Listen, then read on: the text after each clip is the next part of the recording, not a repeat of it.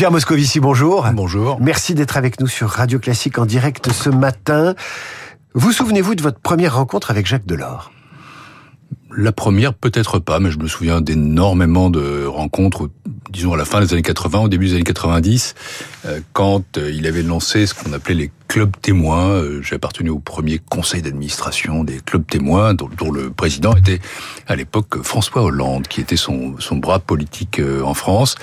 Et c'est vrai que j'ai, pendant ces années-là, je l'ai accompagné dans son aventure politique pour euh, peut-être représenter l'espoir en 1995. Et je me souviens entre autres du fait que j'ai eu la chance d'un des deux socialistes pour qui il avait fait un meeting aux élections législatives catastrophiques de 1993. Il était venu dans ma circonscription à Valentinier en 1992 et, et, et cet homme qui n'était pas un tribun et avait su conquérir un, électorat populaire euh, par justement l'évocation de son syndicalisme originel, euh, c'est beaucoup un public de gens de la CFDT, de, de, de ce christianisme social, par une chose qui était essentielle chez lui, c'était un don de pédagogie unique. Mais alors pourquoi vous dites catastrophique? Les élections de 93. Ah oui, un meeting, oui d'accord. le meeting était Le meeting était réussi. Non, mais les élections furent euh, déjà un désastre oh, oh, oh. pour la gauche. Je crois qu'elle était sortie avec 45 députés, guère plus qu'aujourd'hui, avec un score quand même meilleur. Elle était encore à 17%. Mais lui euh, avait euh, cette capacité à, à, faire comprendre des choses compliquées à absolument tout le monde, à tous les électorats. Euh, il avait une, une parole claire, euh, un, un verbe simple, mais un sens de la démonstration absolument unique et assez captivant. C'est un homme d'ailleurs à la fois simple et compliqué, simple et tourmenté. Et pourtant pas un socialiste de la première heure, puisqu'il avait travaillé avec Jacques Chaban-Delmas, c'était plutôt de sensibilité de, euh, de gauche catholique, démocrate chrétien, comme on disait à l'époque, et il a su se faire accepter, adopter par le, les militants socialistes et le parti Pas exactement, euh, parce que tout à l'heure on disait que au, au, fond on n'est pas passé du socialisme de Delors à un autre socialiste. Jacques Delors a toujours été dans le Parti socialiste euh, assez en marge à sa façon. Il était un chrétien social euh, qui était venu à, à, la gauche par le, par le, par le syndicalisme chrétien, euh, la CFTC, puis euh, la CFDT. Il avait adhéré au Parti socialiste en 1974 avec euh, Michel Rocard. Euh, il avait été élu député européen lors de la première élection au suffrage universel en 1979 et devenu ministre de l'économie et des finances de François Mitterrand. Mitterrand qui à la fois le considérait, l'écoutait, mais ne l'avait pas suivi jusqu'au bout. Il avait été le ministre des Finances de la, rigueur, celui qui avait permis le tournant qui en 1982-1983 avait évité à la France de sortir du système monétaire européen. Il y avait eu un grand débat chez les socialistes et on avait parlé de lui comme Premier ministre. Il avait voulu être Premier ministre et ministre de l'économie et des finances. Euh, François Mitterrand n'avait pas tout à fait suivi. Et au fond, Jacques Delors représentait un, un, une social-démocratie assez nordique, du style qui n'existe pas en France. Il était pour le compromis. Le compromis entre l'État et le marché. Le compromis entre le capital et le travail. Il était rocardien alors? Non, parce qu'il était plus européen que, que, Michel Rocard. Il avait en lui cette cette tripe, cette verve européenne. Euh, et, et, ce socialisme-là, c'est un socialisme que, d'une certaine façon, effectivement, Michel Rocard puis Lionel Jospin ont prolongé, sans pour autant l'adopter complètement. Non, il était un, un vrai social-démocrate dans un pays qui ne l'est pas et dans un parti qui, tout en étant euh, effectivement beaucoup plus européen qu'aujourd'hui, beaucoup plus modéré qu'aujourd'hui, beaucoup plus tourné vers le gouvernement qu'aujourd'hui, n'était quand même pas tout à fait social-démocrate, n'avait pas renoncé euh, à un certain nombre d'alliances. Si euh, Jacques Delors renonce en 1995. Oui, j'allais vous poser la question. En 1994, ça fait 30 ans, quasiment jour pour jour. Oui, c'était un 11, 11 décembre. C'était un 11 décembre. On est le 28. On est le 28. Euh, il, il renonce pour des raisons très modernes d'ailleurs, parce que il invoque à la fois des considérations personnelles euh, liées à sa vie privée, une vie professionnelle bien remplie, prendre du champ, s'occuper de sa famille, etc. Et en même temps, il laisse entendre qu'il n'aura pas les moyens de gouverner avec ces fameux socialistes et leurs alliés, dont il soupçonne les à venir. Oui, je pense qu'il y avait d'abord il y avait une détermination personnelle, c'est-à-dire qu'il n'avait pas cette espèce de, de comment dire de folie euh, qui conduit à être président de la République en France, euh, une forme de narcissisme. C'était un homme qui mettait d'abord les idées avant les postes. Euh, et je crois qu'il y avait un doute fondamental sur euh, la, la, la, non pas la capacité, parce qu'il était un homme encore une fois tourmenté, très conscient de, sa capacité à faire bouger les choses, mais, mais son adaptation au rôle. Je pense qu'il ne se voyait pas dans la pompe présidentielle. Bon, après, il y a peut-être encore d'autres euh, facteurs personnels. Mais du point de vue politique, il y avait deux choses. Et d'ailleurs, il l'a dit après. Euh, il y avait un, il se demandait s'il il pouvait au fond, entraîné un parti socialiste dont la ligne était beaucoup plus à gauche. Souvenons-nous qu'à l'époque, le premier secrétaire, c'était Henri Emmanueli, euh, qui avait fait des discours euh, très très ardents. Euh, et puis, il se demandait si les centristes, euh, qui étaient au fond ses alliés de cœur, ce qu'il appelait le centre-gauche, François Bayrou et les autres, allaient le suivre. Je pense que oui. Moi, je, continue de penser, et, d'ailleurs, je, note dans ces dernières années qu'il y avait un regret. un regret. Il y avait un regret qu'il a manifesté par deux fois. Il y avait une interrogation. Il a même cité Dieu. Oui, il se demandait s'il avait eu raison. Et bon, euh, je ne sais pas pour lui, mais pour la gauche en 94, il était effectivement un espoir déçu. Et, et, et Lionel Jospin, à l'époque, on s'en souvient pas, avait remarquablement relevé le gant, puisqu'il est arrivé en tête à l'élection. Il avait fait une campagne remarquable et, il avait face à Jacques Chirac. deuxième tour, et ensuite on sait ce qui s'est passé. Mais euh, j'ajoute d'ailleurs que Lionel Jospin, on ne le sait pas, mais Jacques Delors appartenait au courant de Lionel Jospin euh, dans, dans ces années-là. Et Lionel Jospin, je crois, aurait été son directeur de campagne s'il avait été euh, euh candidat. Ça l'a pas surpris quand, euh, j'ouvre une parenthèse, mais quand on a découvert que Lionel Jospin, de son propre aveu d'ailleurs, avait été trotskiste il n'est pas tombé de sa chaise, Jacques Delors jamais parlé de ça avec Jacques Delors. Je, je, ne suis pas sûr qu'il serait tombé de sa chaise parce que euh, c'était un homme qui était très respectueux des origines de chacun. On dit un chrétien. Oui, il était chrétien catholique, sans doute, mais ça c'était sa pratique personnelle, profondément laïque, c'est-à-dire respectant ceux qui croient en Dieu comme ceux qui n'y croient pas, et peut-être ceux qui croient en Trotsky comme ceux qui n'y croient pas. Pierre Moscovici est l'invité de cette matinale pour euh, évoquer euh, la mémoire, le projet de l'époque de, Jacques Delors, son héritage politique européen, etc. Euh, je reviens sur les regrets quand même. il les a manifestés comme un démocrate mmh. chrétien il y a quelques années, puisque il a dit d'une façon un peu tordue qu'il attendait d'être face à Dieu pour vérifier qu'il regrettait ou pas, quelque chose comme ça. Mais enfin, ça sentait les regrets. Euh, comment vous les expliquez ces regrets? Est-ce que c'est les regrets de, de, de, toute une gauche qui qui continue à se dire et si et si et si? Non, pas du tout, parce que ah, il y a une autre histoire après Jacques Delors pour la mhm. gauche. Euh, euh, deux ans après 1995, euh, Lionel Jospin est il y a eu la, la cohabitation, pendant cinq ans. Nous avons une majorité absolue. C'est l'époque où je deviens d'ailleurs ministre des Affaires européennes, très inspiré euh, alors par euh, Jacques Delors que, que je voyais euh, assez régulièrement et qui pour moi restait le, maître. Je, je, veux dire une chose de ce point de vue, on va y venir, mais c'était avant tout un Européen indépassable inégalable. Euh, Quelqu'un qui vraiment a marqué le continent. Regardez les hommages qui, qui, qui viennent sur lui en France, mais aussi à l'étranger. Un Européen, vraiment euh, le plus grand président de la Commission européenne. J'ai été commissaire européen. C'est une institution qui l'a transformé. Mais je, je, ferme cette parenthèse une seconde. On va la réouvrir. Pour revenir à la, à la gauche, euh, je, je, crois que son regret était plus un regret de responsabilité personnelle. C'était pas un regret. Il se demandait au fond ce qu'il aurait fait dans cette fonction. Et je pense qu'à sa façon, il y aurait excellé parce que la, la France à l'époque souffrait d'un chômage de masse. Elle avait besoin d'un économiste euh, avec des commissions européennes qui pouvaient l'engager encore plus dans la voie de la modernité et, et, continuer à la réindustrialiser. Il avait euh, la passion de l'industrie. Jacques Delors il disait toujours pour que la France soit forte, il faut qu'elle ait une industrie forte.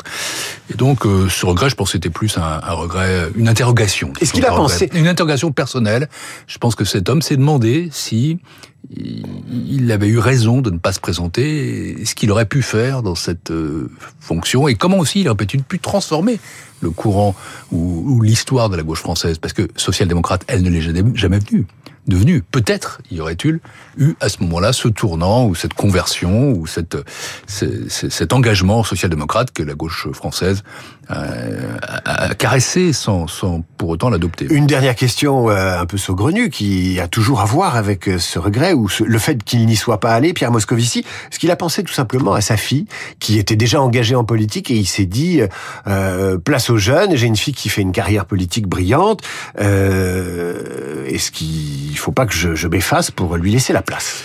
Je, je n'en sais rien, ça c'est une dimension qui lui appartenait. Donc je pense à. Il ne parlait jamais. Il avait, il avait une famille, il avait une femme qui était pour lui euh, décisive. Il avait sa fille qui comptait énormément. Il avait perdu un fils euh, très jeune, euh, ce qui renforçait encore cette relation filiale sans doute. Ça a sans doute pesé dans sa détermination. Jusqu'à quel point? Ça, c'est son secret. Pierre Moscovici, premier président de la Cour des comptes, est ici en compagnon de route de, de, de Jacques Delors, en Européen convaincu. Euh, européen aussi d'action, puisque vous avez été commissaire européen, mmh. Pierre Moscovici, ministre des Affaires européennes. Donc, euh, vous êtes assez et parlementaire européen. Et je, parlementaire. Je fais le dans le désordre. Vous avez tout fait, y compris député de Franche-Comté, si j'ai bonne euh, mémoire. Euh, avant de parler de, de ce président de commission européenne inégalable et indépassable, comme vous l'avez dit, euh, on a dit un peu, on a fait ce même reproche à Édouard Balladur. on s'est dit, mais il aime pas les, il aime pas les élections au suffrage universel. Mais je me suis rappelé qu'il avait quand même été élu maire de Clichy en quittant le, le gouvernement, un des premiers gouvernements Mitterrand. Député européen, maire de Clichy, bien sûr. Il était maire de Clichy en 85. Il est resté un an et demi. Oui, mais enfin, les élections étaient en 84. Il avait euh, quitté euh, le gouvernement. Euh, non, il était. Il, oui, il avait quitté le gouvernement et il était à ce moment-là maire de Clichy. Donc il n'avait pas peur de battre le pavé d'aller sur les préaux. Et encore une fois, moi, je peux témoigner, je peux témoigner de ce meeting dans un lieu très populaire, très ouvrier, où il avait attiré 700 personnes, absolument emballées, enthousiasmées, où il était resté tard dans la nuit. Non, non, il savait faire. Alors, sur le terrain, mais aussi au sommet des institutions européennes, la Commission européenne,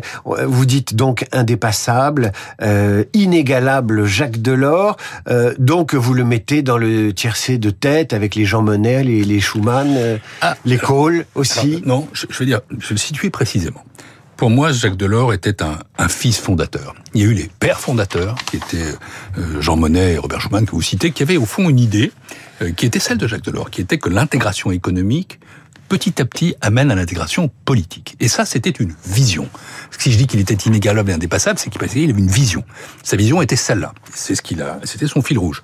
Son Europe, quelle était-elle? Elle était d'abord économique. C'est le marché intérieur. Il faut lever les frontières. Elle était monétaire.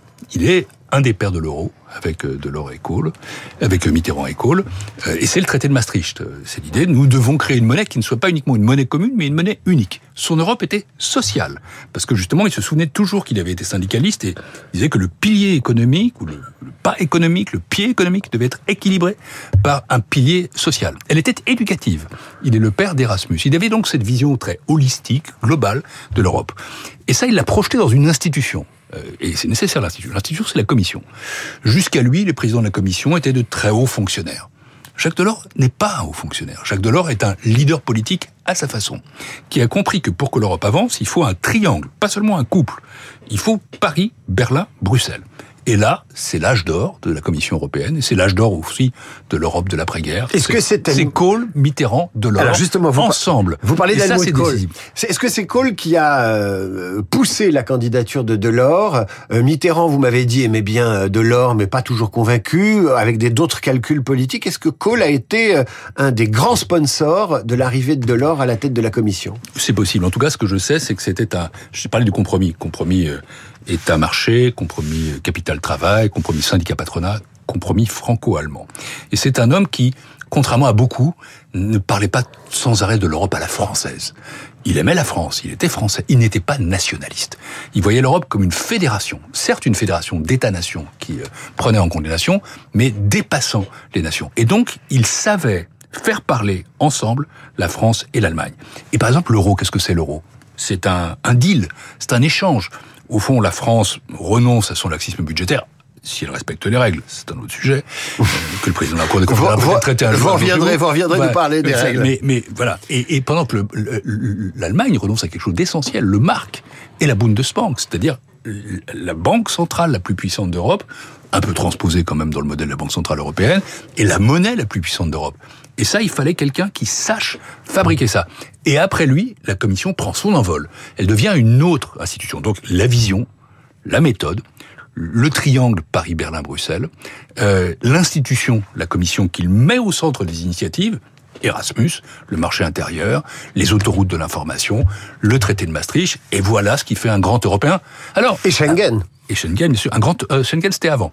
C'était en 86 et c'est une coopération inter. Oui, il était président, mais c'est une coopération intergouvernementale. Euh, c'est un, c'est un homme du siècle dernier aussi. C'est pour ça que je dis que c'est un, fils fondateur. Aujourd'hui, il faudrait qu'il y ait des petits-fils fondateurs. Parce que l'Europe a changé. Et l'Europe de Delors, c'est pas exactement l'Europe d'aujourd'hui. C'est-à-dire qu'aujourd'hui, on a besoin de vraie intégration politique et géopolitique. Les défis qui sont devant nous, c'est la menace russe, c'est les autoritarismes, c'est l'illibéralisme, c'est la guerre en Ukraine, Et là, on a besoin d'une Europe qui soit d'emblée politique et pas seulement économique. L'intégration économique ne suffira pas à construire l'Europe politique demain. Alors, un dernier mot. S'est-il posé la question, et là, il y a eu débat, et il y a encore plus débat rétroactivement aujourd'hui, c'est euh, est-ce qu'on fait d'abord l'intégration politique et ensuite l'économique? Il a choisi, il l'a fait avec l'accord des chefs d'État de l'époque, l'intégration économique précédant euh, l'intégration politique. Il y a eu débat ensuite en disant on aurait dû faire d'abord l'intégration politique et ensuite l'intégration économique. Comment il a arbitré les deux et comment il a, il s'est engagé très fortement dans l'euro et l'intégration économique d'abord. Le débat sur l'intégration politique vient un peu plus tard. Il vient hmm. au moment de l'élargissement que Jacques voilà. a préparé.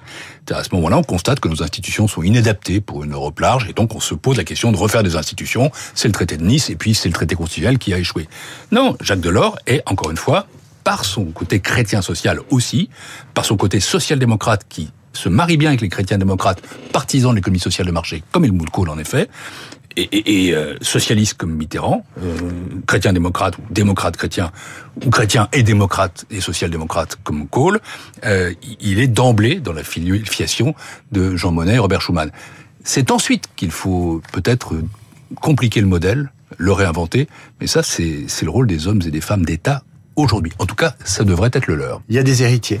Il y a des héritiers, il y a des gens qui, euh, comme voilà, Raphaël Glucksmann euh, qui, qui rend hommage. Est-ce que euh, le jeune essayiste qui est qui va mener la tête de liste, qui va mener la liste socialiste pour la deuxième fois, ce qui est assez rare hein, dans les scrutins européens aux européennes, est-ce que c'est c'est cet héritier-là ou en tout cas c'est ces valeurs-là? Ah, il, a des valeurs. Raphaël Glucksmann, je ne veux pas me prononcer sur les élections européennes, mais en tout cas il y a une chose que je peux dire parce que j'ai été deux fois député européen en 1994 et en 2004 où j'étais euh, tête de liste, euh, c'est que pour les élections européennes, c'est assez simple. Ce sont des élections intermédiaires, donc on parle beaucoup du pouvoir, de politique, de gauche, de droite, etc. Bon, ça c'est une dimension. Mais la deuxième, c'est que des élections où on a besoin de voix européennes claires claire et forte. Et de ce point de vue-là, Raphaël Glucksmann a compris quelque chose. À voir maintenant comment si l'essai se transforme.